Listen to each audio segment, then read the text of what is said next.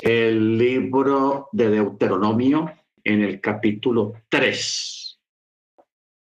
La paracha de esta noche se llama Baet Hanan. Baet Hanan. O sea, y en aquel momento. Y en aquel momento. Por eso va es y. Y aquel momento es Et Hanan. Muy bien, eh, comenzamos en el verso 23, verso 23. Es bueno que usted tenga su Torah también ahí, o su Biblia en la mano, porque vamos a extraer unas cosas muy interesantes que hay aquí en esta, en la paracha de esta noche y mañana. Verso 23, capítulo 3 dice, en aquel momento imploré al Eterno.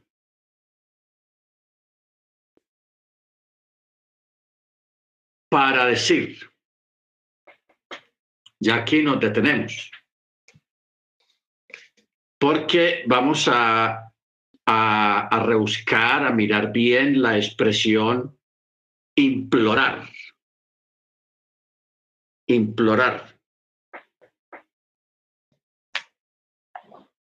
Eh, hay diez expresiones que la escritura utiliza para referirse a la oración.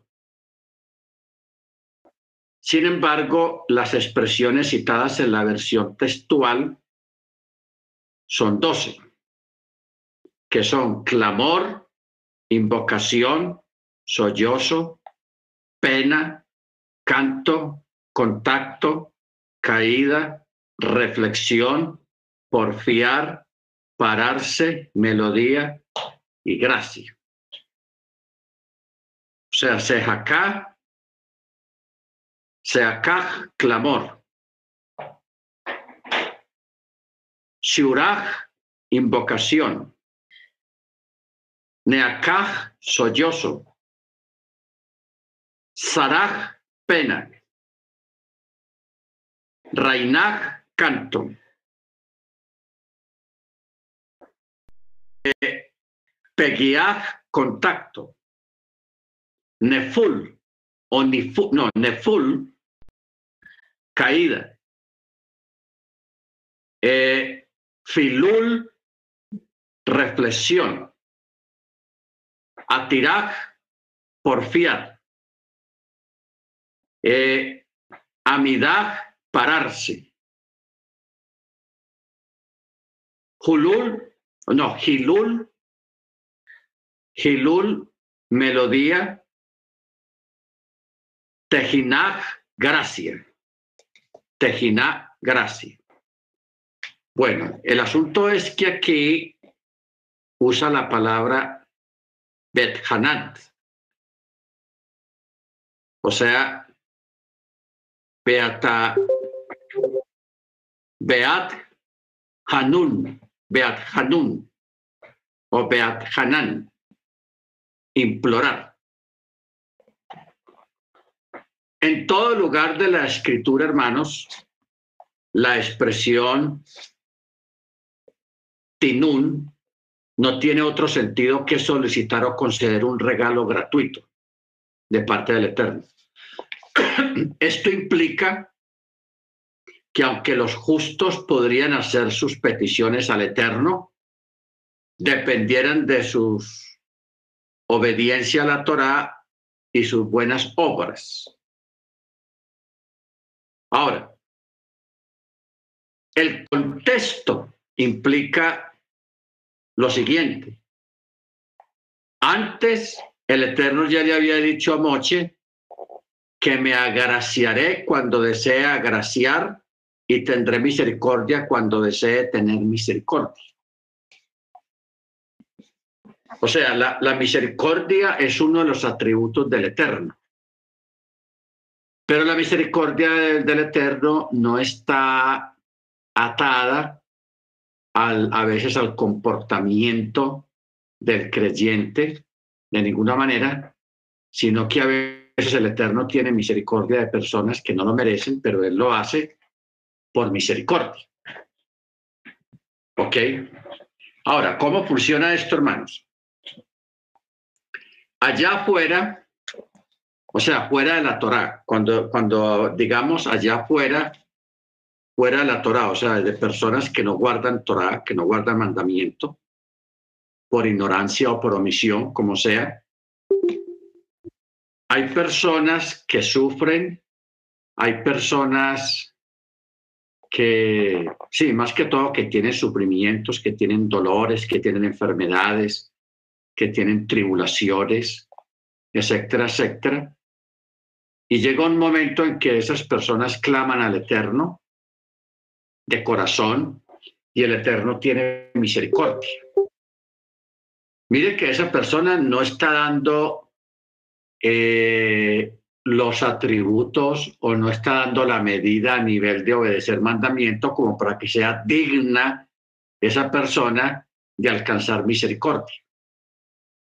Pero el Eterno de todas maneras tiene misericordia. No estamos hablando de misericordia en el sentido de que el Eterno agracia a una persona para ser salva, no, de ninguna manera, sino solamente para favorecer la persona en esa necesidad que está pasando en ese momento.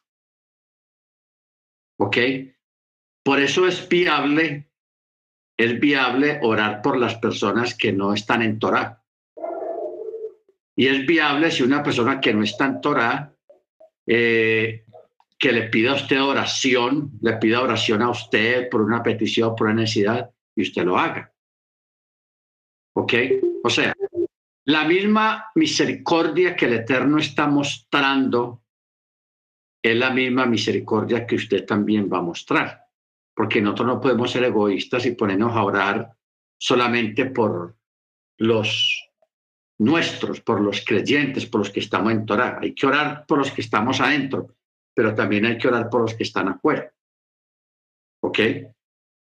Entonces, eh, esta semana leía yo una, una, una queja, una queja en, una, en las redes sociales que a veces es hasta válida esa queja, porque en los grupos cristianos a veces la, gente es amiga y la gente está cerca solamente de los que conforman parte de la comunidad, de su denominación o de su iglesia. Los que no son de la iglesia, los que no son de la denominación, los tienen aparte, los tienen afuera, no oran por ellos, eh, no forman parte de su círculo de amistades, siempre lo están condenando. Entonces, eso, esa, esa, esa, tónica, ese tipo de tónica, no, no, no tiene nada que ver con el rajén, con la misericordia, con el atributo de la misericordia. Por eso es que aquí el texto dice, me agraciaré cuando desee agraciar y tendré misericordia cuando desee tener misericordia. O sea, el Eterno está ahí mostrando su absolutez, que Él es absoluto en las decisiones que Él pueda tomar. Por eso uno ve en las escrituras cómo él habla de, Tiro y lo llama mi siervo. Y uno dice, wow, Tiro. Si uno cuando lee esas sentencias que hay contra Tiro, son, son terribles, son juicios tenaces. Y también el Eterno a veces habla de Egipto y, lo, y habla con cariño de Egipto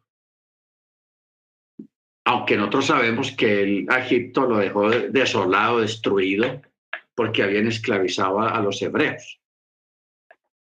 Entonces, ¿por qué ese, es, esas deferencias de parte del Eterno hacia ciertos imperios, hacia ciertas naciones, si, si esas naciones son paganas, esas naciones son completamente paganas, y para uno son naciones que no merecen la, misericordia del Eterno. para nosotros humanamente, porque nosotros nos gusta mucho juzgar, nos gusta juzgar y condenar y todo eso, y, pero la, la, el sentir de parte del Eterno es muy diferente. ¿Ok? Bendito sea el nombre del Eterno. Bueno, verso 2. Mi Señor Elohim, tú has comenzado a mostrar a tu siervo tu grandeza y tu mano poderosa, pues ¿qué poder hay en los cielos o en la tierra que pueda ser como tus obras y como tus actos poderosos? O sea, aquí Moche está haciendo una petición, está haciendo una oración. Entonces, cuando él menciona la expresión, cuando dice, tú has comenzado a mostrar a tu siervo tu grandeza y tu mano poderosa.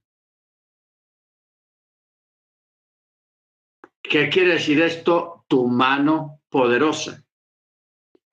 Porque tú subyugas con misericordia el poderoso atributo del juicio. El poderoso atributo del juicio. O sea, cuando el Eterno hace juicio a un pueblo, a una nación, a una familia o a una persona, aún aunque es un juicio, lo hace con misericordia. Por eso es esta expresión tan espectacular, porque tú subyugas con misericordia el poderoso atributo del juicio. O sea, la mano asociada con el poder divino es la izquierda, que simboliza la fuerza del juicio, o sea, el din. Por tanto, aunque usualmente la diestra divina no es definida como poderosa, sino la izquierda, aquí Moche la llama así porque ella es capaz de subyugar la fuerza del juicio de la izquierda. Ahora, no que el Eterno tenga una mano derecha y una mano izquierda, sino que son figuras, alusiones, porque Él es Rúa, Él es espíritu. Y a un espíritu usted no le puede poner una mano izquierda y una mano derecha porque eso es imposible. Entonces se usa la palabra diestra porque la palabra diestra en la Torá quiere decir poder. Eso es lo que quiere decir la palabra diestra. Quiere decir poder, grandeza y magnificencia. Eso es lo que quiere decir la palabra diestra. Lo que pasa es que como nosotros somos de una cultura diferente a la oriental, en nuestra cultura la palabra diestra o diestro es una persona que usa la mano derecha. Y si decimos siniestro, es una persona que usa la mano izquierda. Ese es lo que nosotros entendemos por diestra en nuestra cultura. Pero en la cultura oriental, la palabra diestra quiere decir poder. Poder.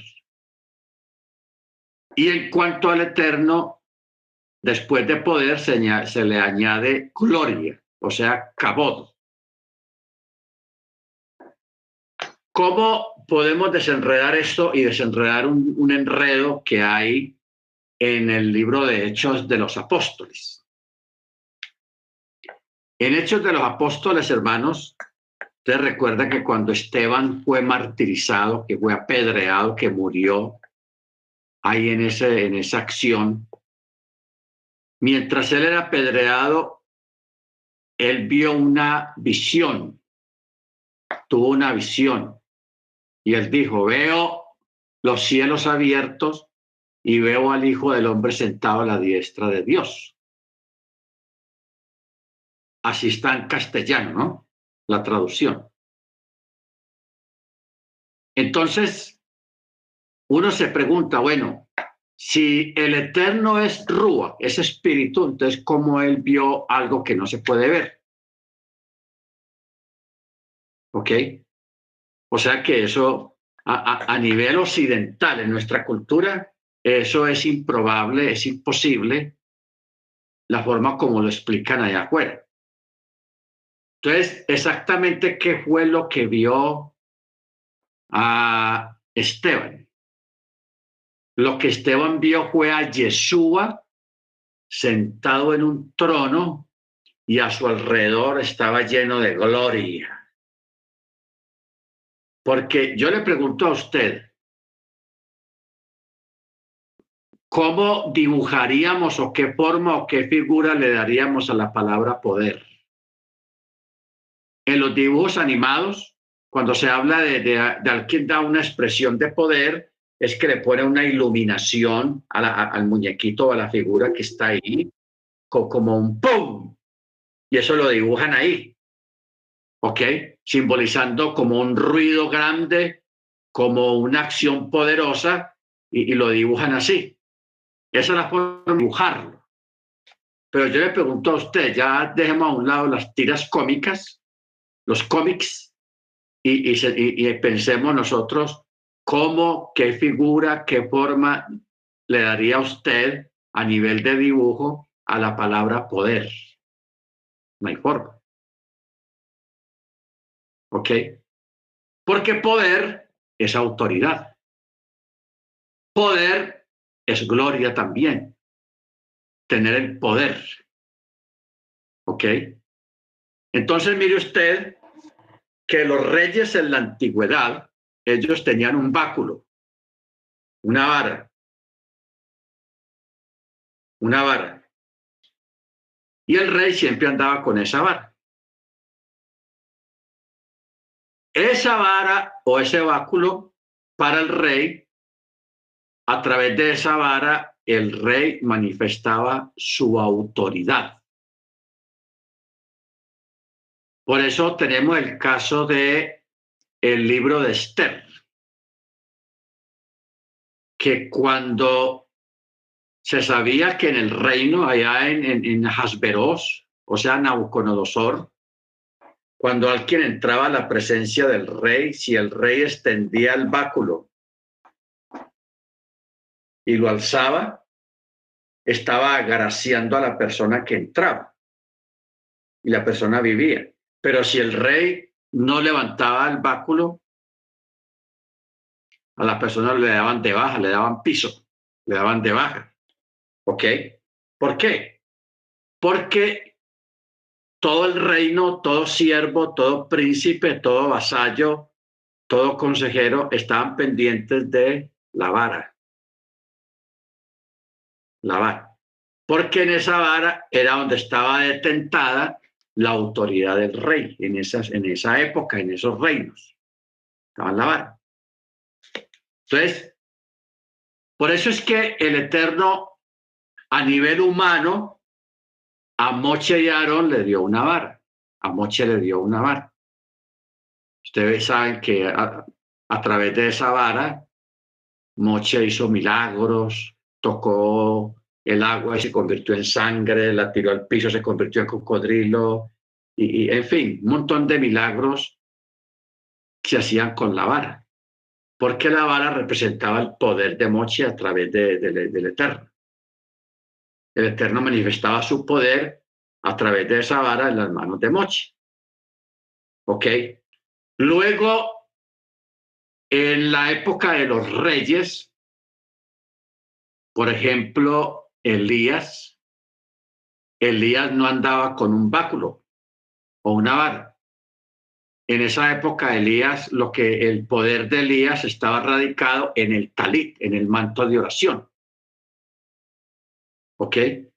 Por eso usted recuerda que cuando vino el carro ese y se llevó a, a Elías, cuando Eliseo que estaba ahí, porque Elías le había dicho a Eliseo, porque Eliseo le había, le había hecho una petición. Eliseo era, era codicioso, no, codicioso no, de, de altos deseos. Él dijo, necesito, antes de que usted se vaya, que usted me dé una doble porción de su poder, no su poder, sino una doble, el doble. Entonces Elías le puso como condición que cuando él fuera llevado y él estuviera ahí presente como testigo, recibiría esa petición. Entonces por eso Eliseo se le pegó al profeta Elías, no lo dejaba ir solo a ninguna parte, porque en cualquier momento venían por él. Entonces, porque los dos sabían que Elías iba a ser tomado, pero no sabían cómo. Cuando llega el momento, el, eso fue una, una cosa que ocurrió en segundos. Aparece un carro de fuego, aparta a Eliseo a un lado y montan a Elías ahí, ran y se fue.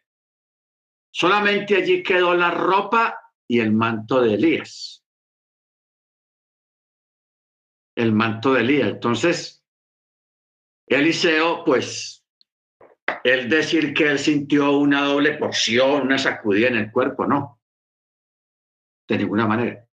Pero él cogió, el, tomó el manto porque él había visto a Elías cómo usaba el manto y con el manto hacía muchas cosas sobrenaturales. Entonces, él se, se, fue caminando hasta que llegó a un río, creo que era el Jordán, y él tenía que pasar al otro lado y no había puente. Entonces él dijo, bueno, vamos ahora a comprobar si, si, si, si, si todavía continúa el poder de Elías aquí en este manto. Cogió el manto y juácate, tocó el agua y ahí mismo se abrió un camino, un camino seco en medio del río y por ahí pasó Eliseo, todo contento, porque sí recibió lo, que él había pedido, la doble porción.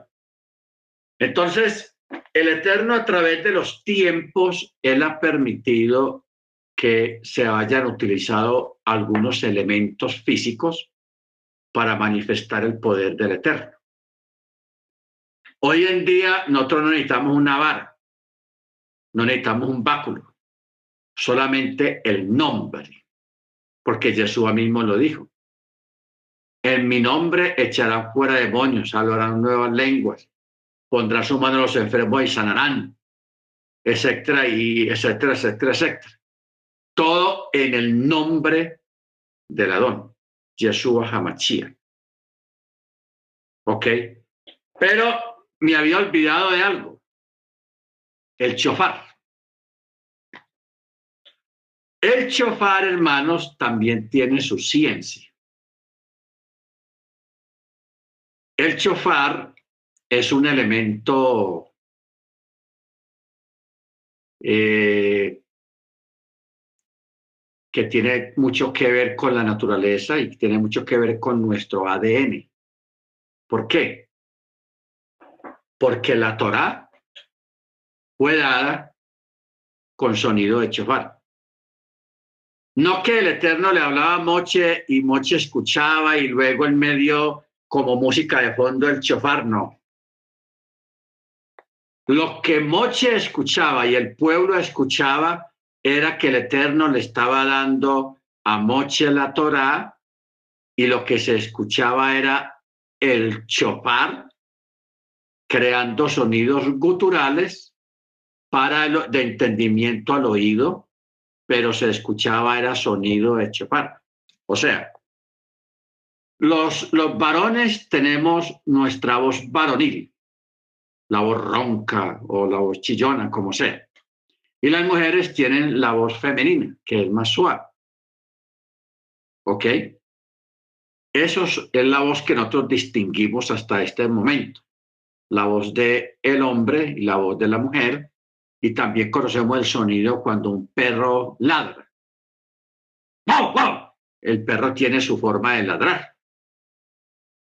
Lo que escucharon los hebreos hermanos allá en la montaña fue cuando el Eterno daba la Torá, el mandamiento a Moche, el sonido que se escuchaba o la voz que se escuchaba era sonido de chofar, articulando voces articulando las voces. Entonces, si la Torah fue dada con sonido de chofar y la venida del Mesías va a ser precedida por sonido de chofar, como dice el apóstol. Y sonará la trompeta final. O sea, el sonido, el último sonido de los toques del chofar. Eso es lo que los muertos en Machía van a escuchar y también los que estén vivos en ese momento, lo que van a escuchar es un sonido de chofar. ¿Ok? Un sonido de chofar. Se mire usted, la Torah es entregada con sonido de chofar y los creyentes son recogidos con sonido de chofar. Bendito el Eterno.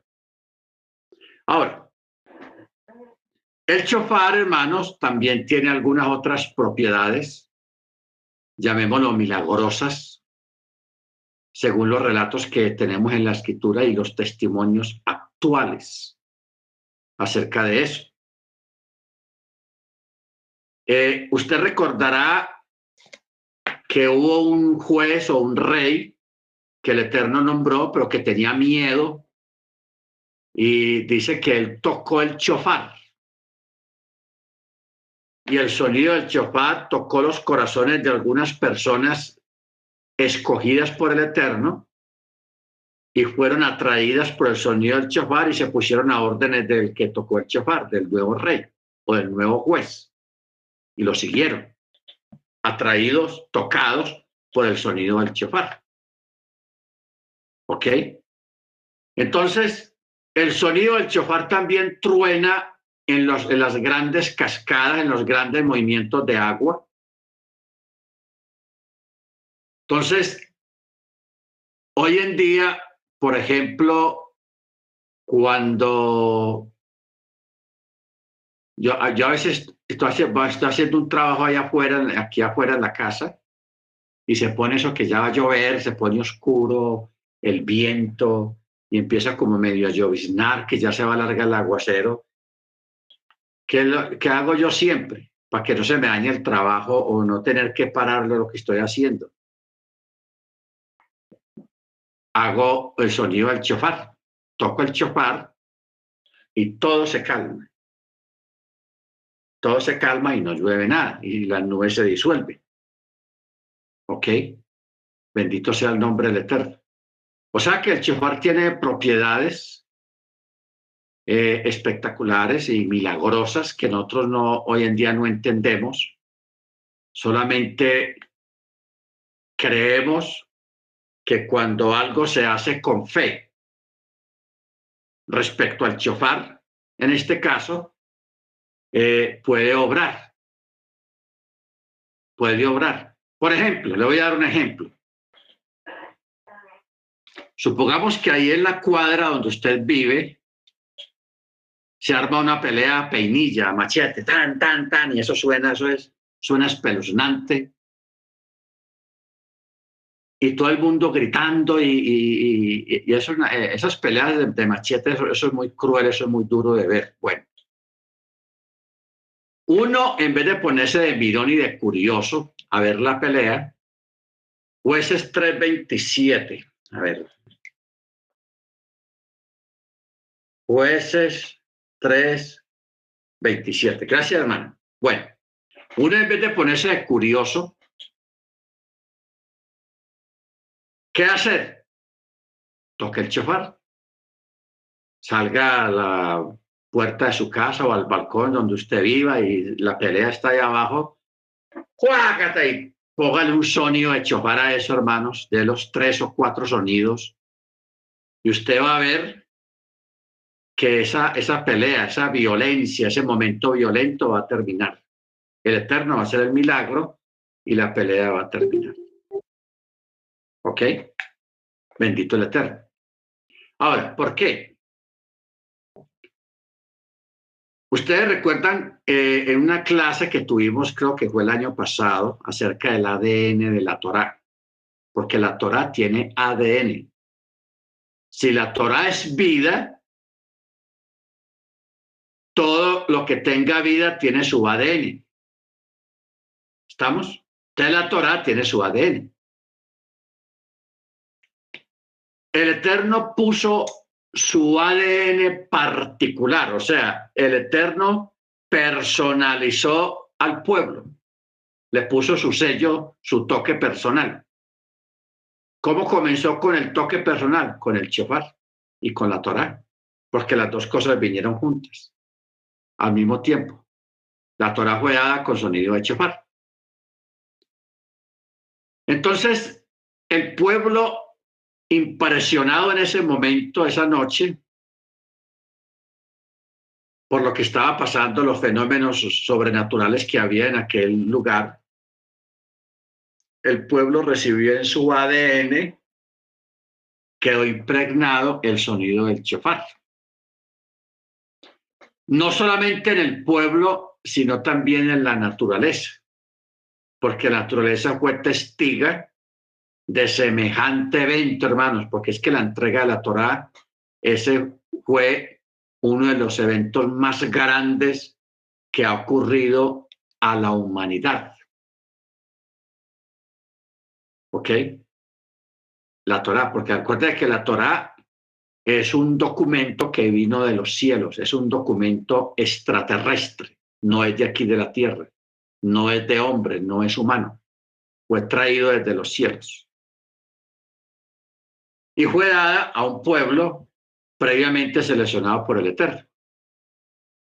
Entonces, como la naturaleza y los seres humanos, descendientes y aquellos primeros que estuvieron presentes allí en aquel espectáculo de la entrega de la Torá, ese ADN fue pasando de generación en generación, porque el pueblo no fue marcado solamente por el ADN, fue marcado por la comida, o sea, el maná, y por el agua milagrosa, el agua que salió de la roca, que Pablo dice, y esa roca era Machía, era Cristo. Ojo con eso. Y el pan, el maná, era, era una comida sobrenatural también. Entonces, cuando usted estudia un poco de migraciones y del ADN y las costumbres de los pueblos, de las razas y todo eso, usted se da cuenta que el agua que toma una comunidad durante decenios, durante generaciones, incide mucho en el comportamiento de ese pueblo. Igualmente el tipo de comida que ese pueblo coma también tiene que ver mucho con la, las características de esa nación o de ese pueblo. Entonces, el pueblo, el Eterno, puso su ADN, puso su sello personal a través del sonido del chofar, a través del agua milagrosa, a través del ADN en, en la comida, como dice el salmista, comieron en el desierto pan de nobles. Ojo con esa palabra. Comieron pan de nobles, o sea, pan celestial. Pan celestial. Ojo con lo que estoy diciendo. Pan celestial. Luego, ¿qué fue lo que vino del cielo? ¿Qué, fue lo que dijo Yeshua? Yo soy el pan vivo que descendió del cielo. Lo mismo. Porque es que el maná es, hermanos, el maná no era cualquier cosa, el maná era una cosa especial y sobrenatural también. Entonces, eso determinó un ADN en el pueblo hebreo y en todos sus descendientes. Y también tuvo un impacto en la naturaleza. Por eso el chofar eh, eh, hay que saberlo usar en ciertos determinados momentos también para contrarrestar algunos eventos desagradables que puedan haber a nuestro alrededor, porque la naturaleza de los seres humanos tienen que reaccionar al sonido del chofar. ¿ok? Porque el sonido del chofar es tan potente que es lo que va a despertar a los muertos, los que están en las tumbas. Y vaya pues usted a un cementerio y ponga un equipo de sonido a todo volumen, así despiertas a, los que están ahí en las tumbas. Lo único que va a despertar a los muertos y va a operar la transformación de los vivos en ese momento va a ser el sonido del chopar. ¿Ok? Bendito sea el nombre del Eterno, el sonido del chofar. Baruch bendito su nombre. Bueno, vamos a leer el texto que nos dio la hermana Jueces.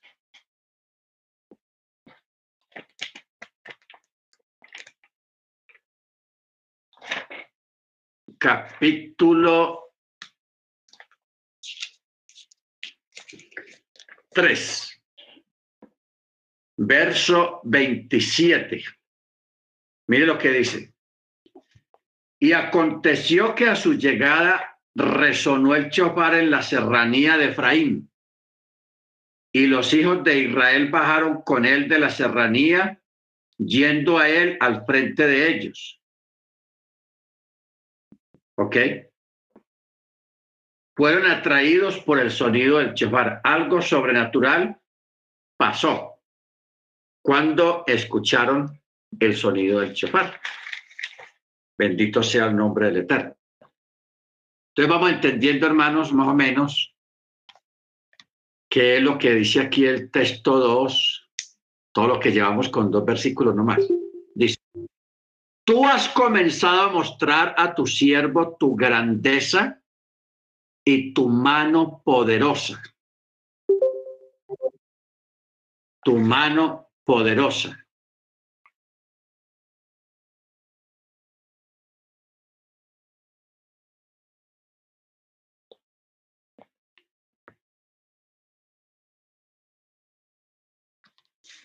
Tu mano poderosa.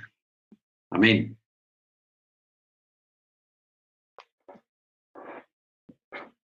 Pues, ¿qué poder hay en los cielos o en la tierra que pueda hacer como tus obras y como tus actos poderosos?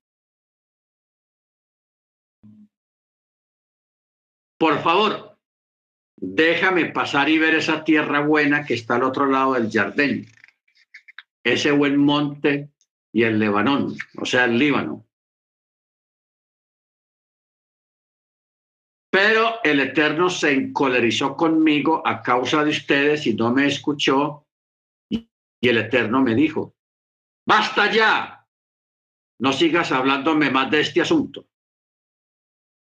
O sea, esta, esta porción, como,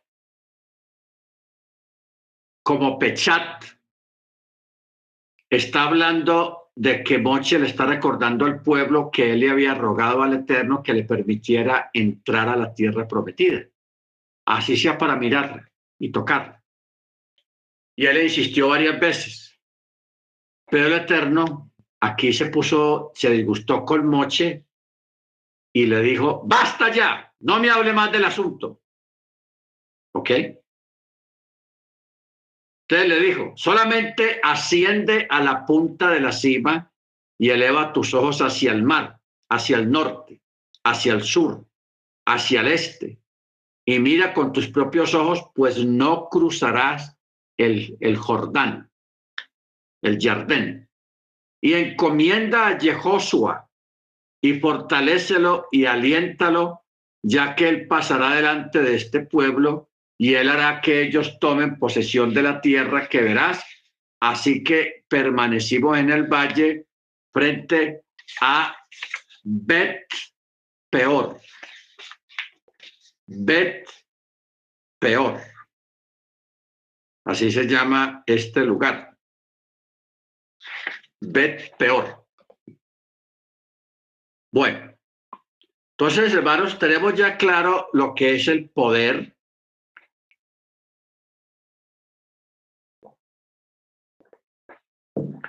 Lo que es la diestra.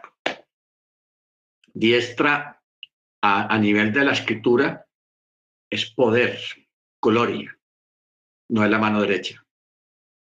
¿Ok?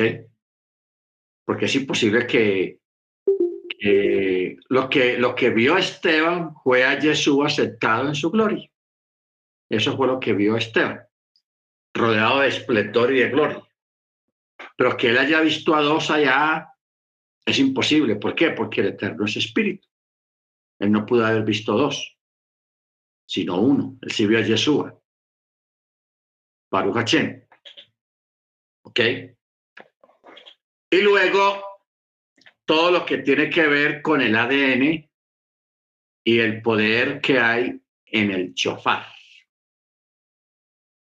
Ahora, no es para que nosotros hagamos shows, porque hay algunos lugares cristianos, yo lo he visto, donde usan el talit para que la gente pase, lo abren entre dos personas y la gente pasa debajo del talit, que pasen los enfermos, que pasen...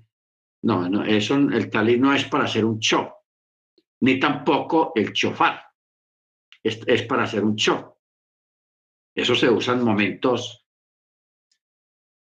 que uno no los espera, momentos, cualquier momento que se presente una situación y que el Rúa te guíe a hacerlo.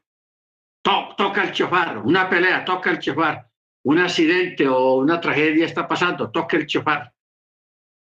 ¿Ok? En cualquier momento, en cualquier situación que se presente de forma imprevista, es hora de tocar el chofar.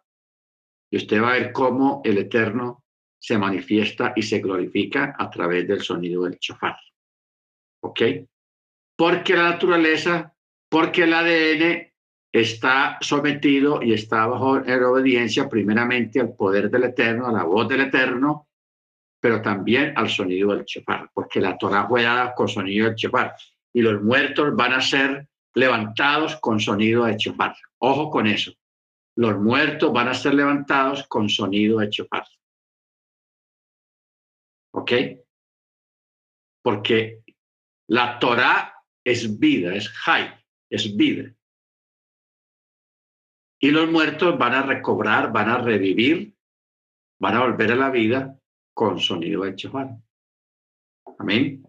Baruch Capítulo 4.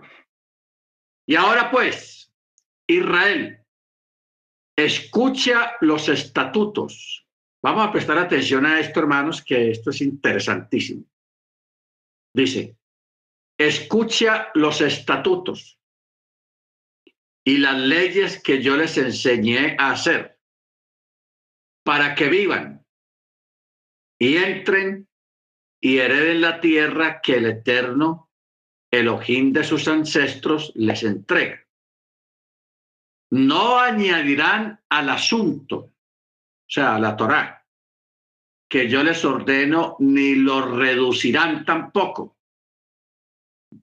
a fin de preservar los mandamientos del Eterno, su Elohim, que yo les ordeno. Sus propios ojos han visto lo que el Eterno hizo con Baal peor pues todo hombre que siguió a Baal peor, el eterno tu Elohim lo aniquiló de, su, de tu seno.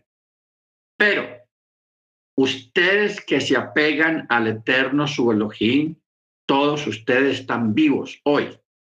Mira, yo he enseñado a ustedes los estatutos y las leyes. Mire que menciona solamente dos cosas, los estatutos y las leyes.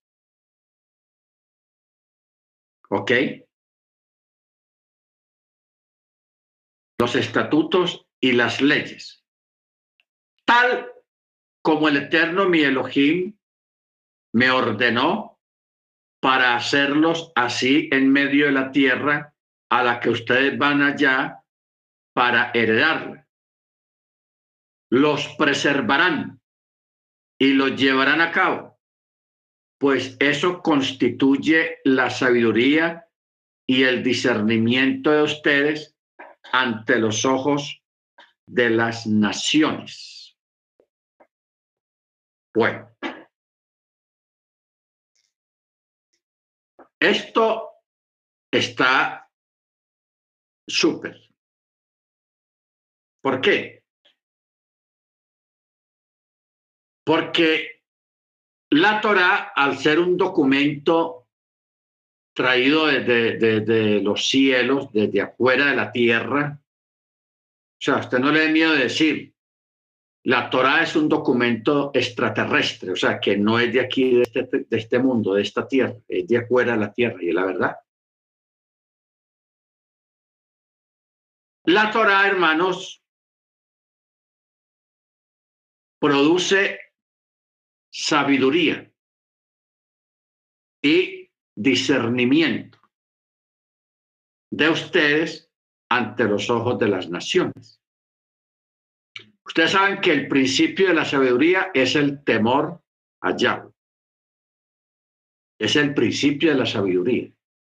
El principio de la sabiduría no es la matemática, no es la astronomía, no es la astrología, no es la ciencia. El principio de la sabiduría es el temor, el obedecer la Torah, practicar la Torah. Porque el practicar la Torah produce discernimiento. ¿Qué es discernimiento? Discernimiento es aprender a distinguir entre lo bueno y lo malo, entre la luz y las tinieblas. Es aprender a distinguir entre lo que es y lo que no es. Es aprender a distinguir a las personas que nos rodean, sus buenas intenciones o sus malas intenciones, pero también a distinguir el carácter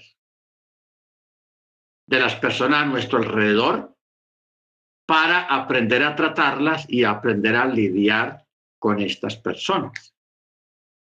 ¿Ok? O sea, la sabiduría y el conocimiento que trae la Torá es algo muy diferente y que está por encima de las ciencias, está por encima de la filosofía, está por encima de las ciencias físicas, está por encima de la tecnología. ¿Ok? O sea, estos aparaticos, hermanos, cada día se van a poner más sofisticados, más poderosos humanamente. ¿Ok? Entonces, nosotros nunca debemos de dejarnos descrestar por la tecnología que vaya saliendo, por los inventos que la gente vaya teniendo. No olvide que sobre todas estas cosas hay algo más grande y más poderoso que es la Torah. ¿Ok? Que es el principio de la sabiduría. Que está reflejada en la Torah. Ahora, la Torah es sabiduría de origen divino. Las ciencias físicas, la filosofía, la tecnología, las matemáticas, son expresiones de sabiduría. Como tales, son relativas e inferiores a la Torá.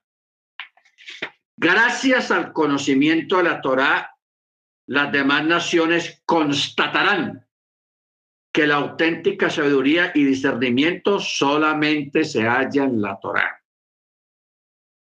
Porque las matemáticas no hacen sabio a nadie las ciencias no hacen sabio a nadie.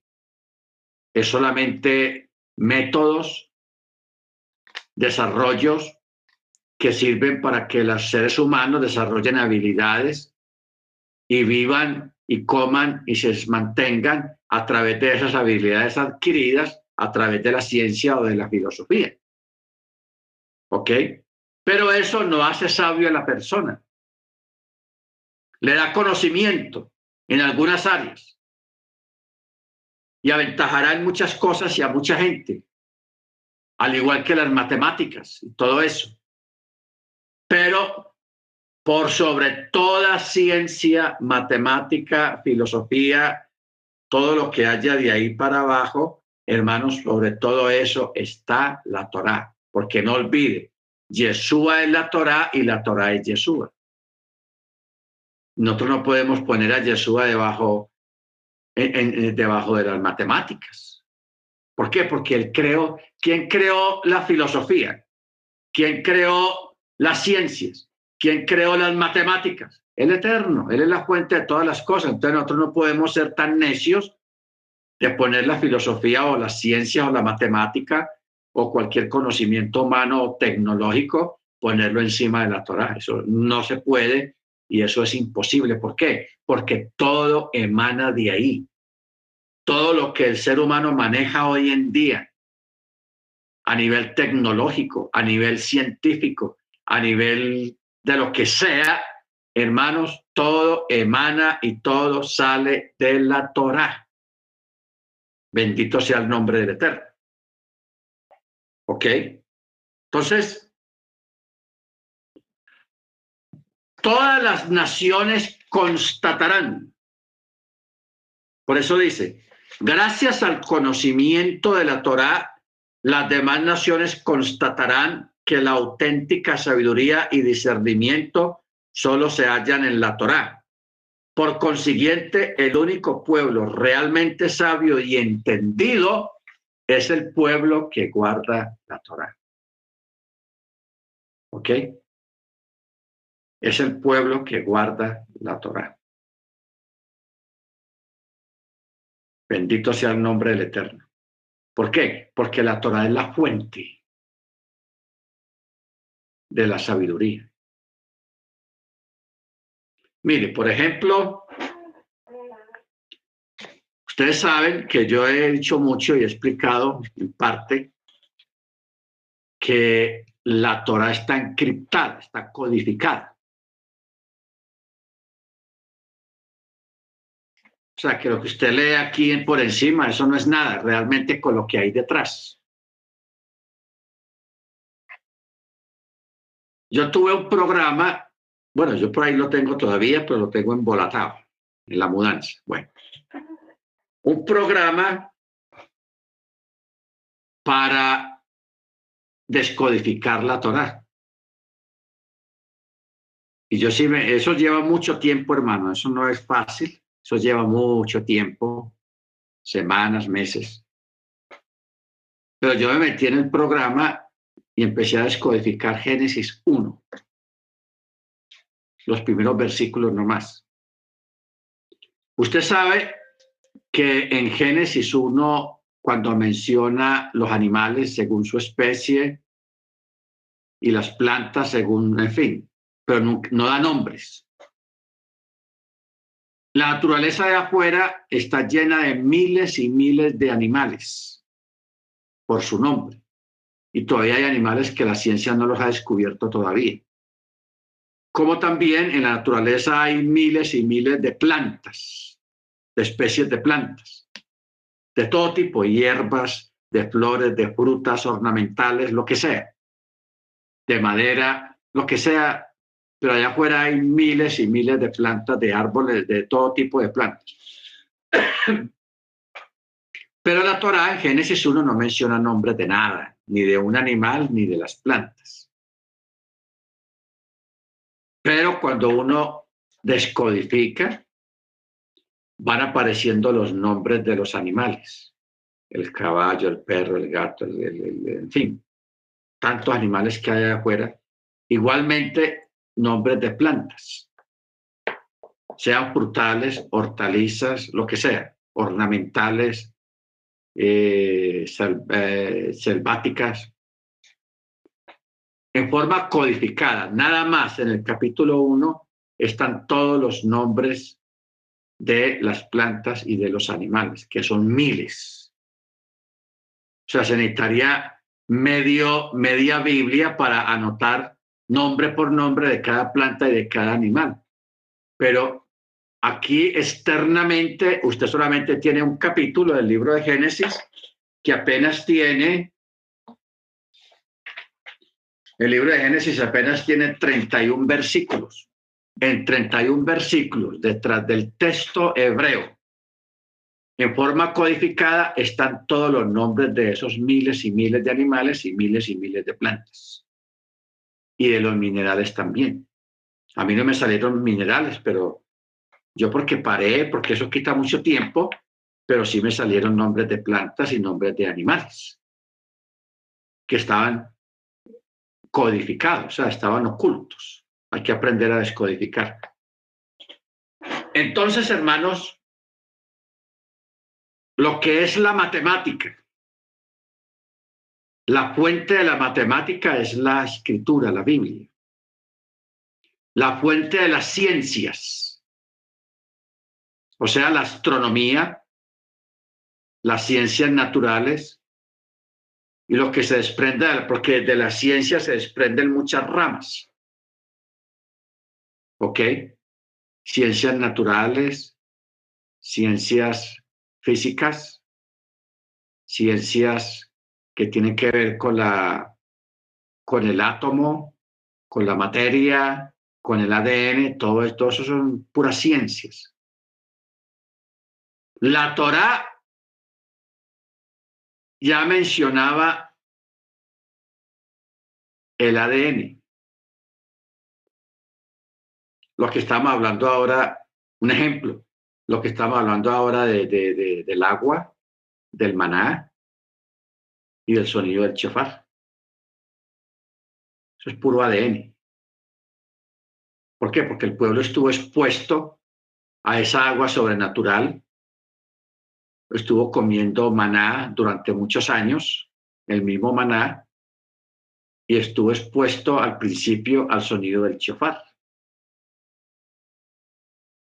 Entonces, eso a través de los años creó en el pueblo un hábito, una costumbre que se impregnó en su cuerpo a través del agua y a través de la comida y cambió el ADN que ellos traían de Egipto, de las costumbres egipcias y las costumbres cananeas. En cuanto a comida, aunque comían kosher, pero ese ADN fue fortalecido y fue ratificado a través del maná, a través del agua y a través del sonido del chofar.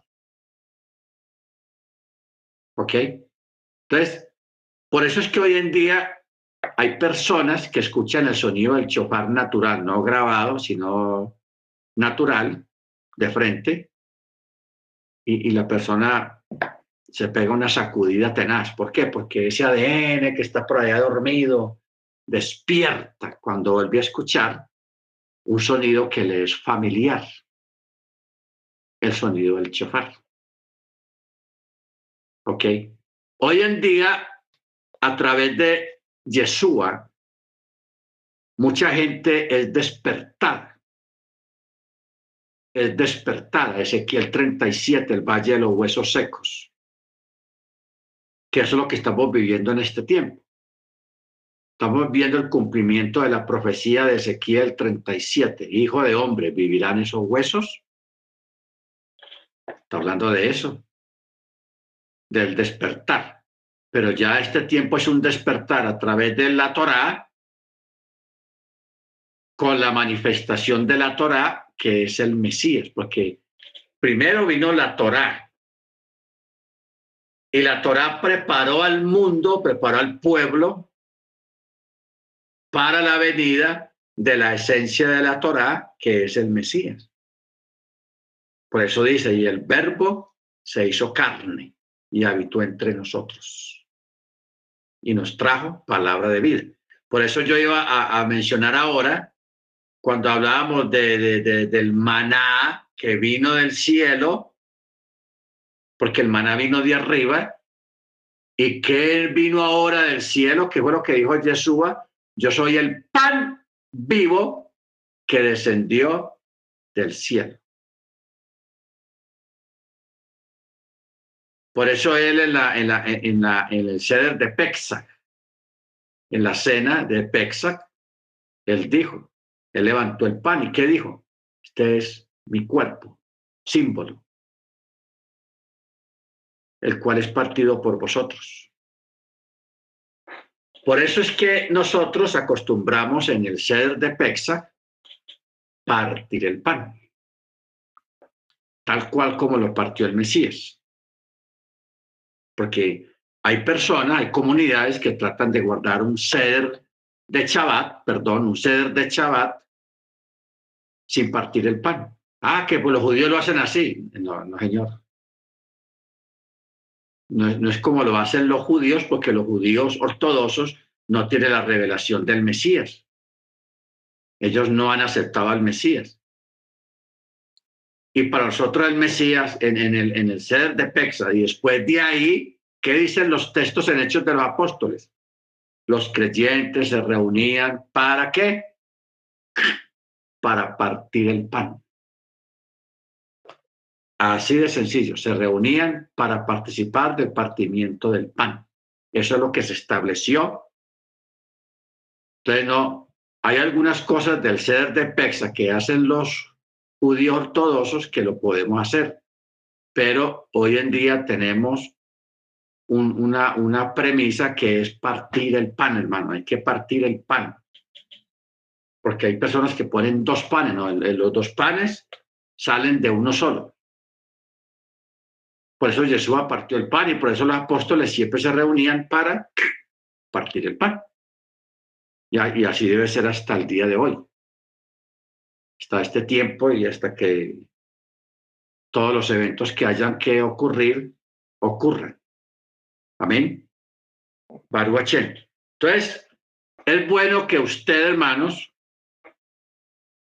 se sienta y sea diferente. Ojo, se sienta diferente y sea diferente a las demás personas a través de qué? A través del conocimiento de la Torah. Porque la Torah, algo que produce la Torah es discernimiento. Aprender a, a discernir, a distinguir a las personas por sus actos, por sus acciones y por sus palabras. Tener discernimiento. Pero ese discernimiento debe ir acompañado con la obediencia a la Torah. ¿Ok? La obediencia a la Torah. Por eso el verso 6 del capítulo 4 dice, y lo llevarán a cabo, pues eso constituye la sabiduría y el discernimiento de ustedes ante los ojos de las naciones. ¿Quiénes? Oirán todos estos estatutos y dirán, oh, ciertamente una nación sabia y entendida es este pueblo. Ojo con eso. Pues qué gran pueblo hay que tenga un Elohim cercano a él, como es el eterno nuestro Elohim en todo lo que le invocamos. Y qué gran pueblo hay que posea estatutos y leyes justas, como toda esta Torá que yo pongo hoy delante de ustedes. Solo cuídate y guarda muy bien tu alma, no sea que olvides estas cosas y que tus ojos han visto y no sea que se aparten de tu corazón todos los días de tu vida. Y hazlas conocer a tus hijos y a los hijos de tus hijos el día que te paraste delante del Eterno tu Elohim en Joreb, cuando el Eterno me dijo, congrega ante mí al pueblo y les haré escuchar mis palabras, para que aprendan a temerme todos los días que ellos viven en la tierra y enseñen a sus hijos.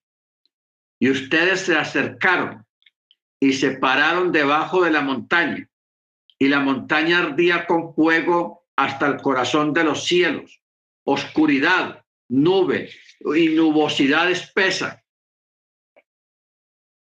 Y el Eterno habló a ustedes del medio del fuego, sonido de palabras que ustedes escuchaban, pero no veían la imagen, solo sonido. Él les expresó su pacto, el cual él les ordenó hacer los diez enunciados, y él los escribió sobre dos tablas de piedra y a mí el Eterno me ordenó en ese momento enseñarles estatutos y leyes para que ustedes los hicieran en la tierra donde ustedes pasan allá para heredarla. Pero cuiden muy bien sus almas.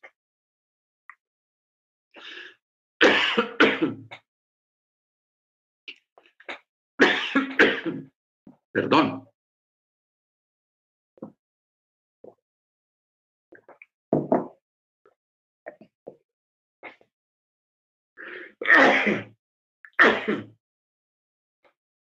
Verso 15. Pero cuiden muy bien sus almas, ya que ustedes no vieron ninguna imagen el día que el Eterno les habló en Joreb, en medio del fuego. No sea que ustedes se corrompan y hagan para ustedes una imagen tallada, la imagen de cualquier figura, el diseño de varón o mujer, una figura de cualquier animal que esté en la tierra una figura de cualquier ave alada que huele en los cielos o una figura de cualquier ser que se arrastre en el suelo una figura de cualquier pez que esté en el agua debajo de la tierra, no sea que eleves tus ojos a los cielos y contemples el sol y la luna y las estrellas y todo el conjunto de los cielos y seas arrastrado y te prosternes ante ellos y los sirvas. Amén. Bendito sea el nombre de Eterno. Entonces, aquí le está recordando que no se deben de adorar ídolos, ni ninguna imagen de lo que está en el cielo, ni en la tierra, ni debajo de la tierra. Por eso es que nosotros, hermanos, marcamos esa diferencia con los demás. No tenemos ídolos. No nos prosternamos ante ninguna persona. Guardamos el Shabbat. El Shabbat es el primer paso que nos hace diferente a los demás. ¿Ok? Que todo el mundo sepa que usted guarda Shabbat no hacer un en oculto, sino que la gente sepa dónde está fulano, dónde está su chabat. Con él no contemos para nada el sábado. La gente tiene que saber eso, que con usted en Shabbat no cuentan porque ese día es el día del Eterno y usted, nadie más. Ese es el Shabbat y ese es el gran mandamiento, el mandamiento del Shabbat. Baruch Hashem.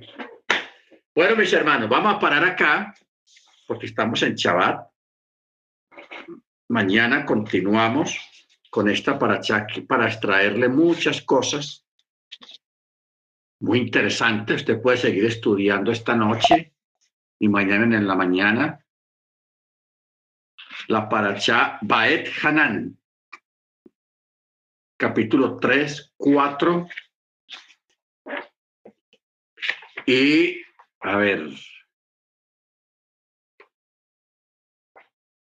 hasta el 7, de 4 al 7 de Deuteronomio. Re, una repasada para que mañana sigamos extrayendo muchas cosas eh, acerca de la paracha, que esta paracha está espectacular. Mañana vamos a comenzar con esta parte, que es lo que quiere decir. Yo por eso quise parar acá, en el verso 19. Mire cómo dice. Y no sea que leves tus ojos a los cielos y contemples el sol y la luna y las estrellas, todo el conjunto de los cielos, y seas arrastrado y te prosternes sirvas a los que el Eterno tu Elohim adjudicó para las naciones debajo de los cielos. Hmm. me imagina qué es lo que significa eso que el Eterno adjudicó para todas las naciones debajo de los cielos. Eso es tenaz. Pero bueno, vamos a parar acá. Muy bien, vamos a pedirle a la hermana Luz Marina,